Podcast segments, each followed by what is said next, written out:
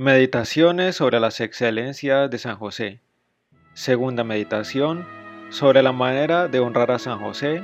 Punto número 3. Se ha de rendir culto especial a San José con la imitación de sus virtudes, la sustancia y como la flor de la devoción está puesta en la imitación de las virtudes del santo a quien se quiere venerar. La conformidad de genio y de costumbres ata los corazones y los une con recíproco afecto por lo cual, si deseas ser sincero devoto de San José, toma por regla y medida de tu devoción el cuidado y deseo que tienes de copiar en ti sus virtudes sublimes. Está en ti fervoroso el amor de Dios, de modo que observes fielmente a imitación de San José sus santos mandamientos y cumplas su divina voluntad. ¿Te aplicas a copiar en ti su paciencia en los trabajos, su tolerancia en las injurias y su resignación en las adversidades? Procura ser a imitación del Santo Patriarca, manso, benigno, puro y limpio de toda mancha y suciedad de pecado? O si esto haces, consuélate, porque tu culto es sin duda grato al Santo Patriarca, y Él te tendrá siempre bajo su especial protección.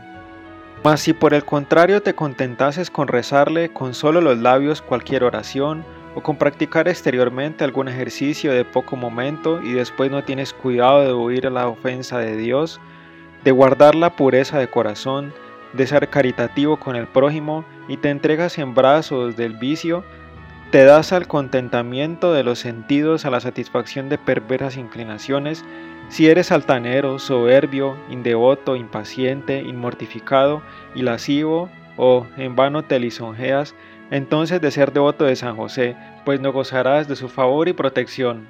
Resuélvete pues, resuélvete de veras en rendirlo en culto, tal que te estimule a la consecución de las virtudes que más resplandecieron en el santo, y así tu culto será del todo su agrado y de grande provecho tuyo. Oh Santo mío amabilísimo, me avergüenzo de haber estado hasta aquí cargado, como estoy de pecados y defectos, privado de toda virtud.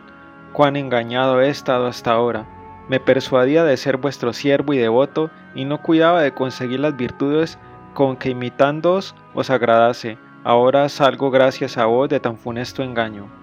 De aquí en adelante, oh amado Santo mío, me aplicaré en reformar mi vida, a enmendar mis costumbres, a huir del pecado y ejercitar las virtudes.